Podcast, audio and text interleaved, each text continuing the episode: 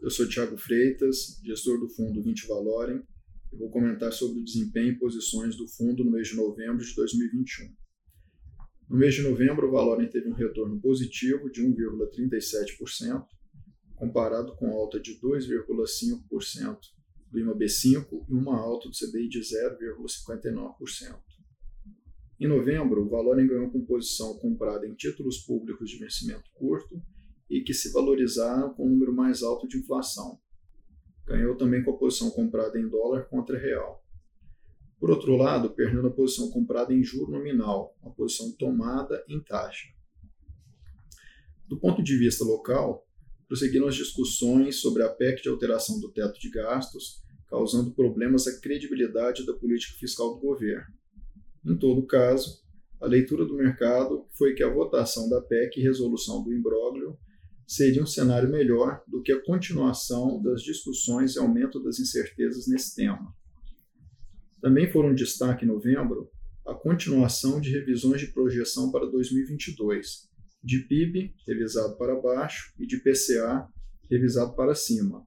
O mercado começa então a alterar suas expectativas para mais inflação e menos crescimento para o ano que vem. Do lado externo, é importante citar a crise econômica da Turquia, que desperta atenção para outros países emergentes. Outro ponto de atenção é a discussão do tema de inflação, só que agora para as economias avançadas.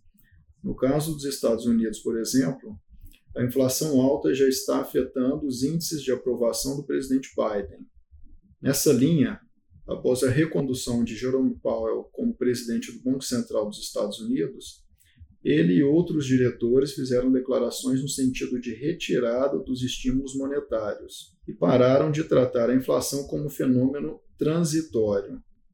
Esse movimento acabou por fortalecer o dólar globalmente. No final do mês, o aparecimento da nova variante do Covid, o Omicron, causou turbulência nos mercados e fez o preço do petróleo no mercado internacional cair de forma bem intensa.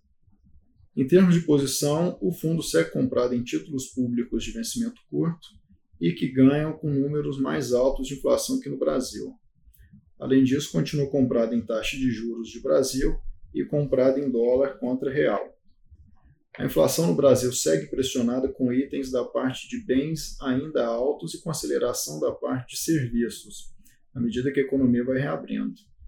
Além disso, os bancos centrais de economias avançadas começam a questionar se, de fato, a inflação tem mesmo características transitórias e começaram a alterar suas comunicações oficiais para retirada de estímulos monetários. Do ponto de vista econômico, a inflação observada globalmente tem características de ser uma inflação de demanda, contrariando a visão inicial de ser oriunda de choque de oferta e a mudança do tom dos bancos centrais das economias avançadas pode criar um cenário de menos liquidez global e dólar mais forte. É isso, eu sou Tiago Freitas e esse foi o podcast sobre o desempenho do Fundo 20 Valor para o mês de novembro de 2021. Até a próxima.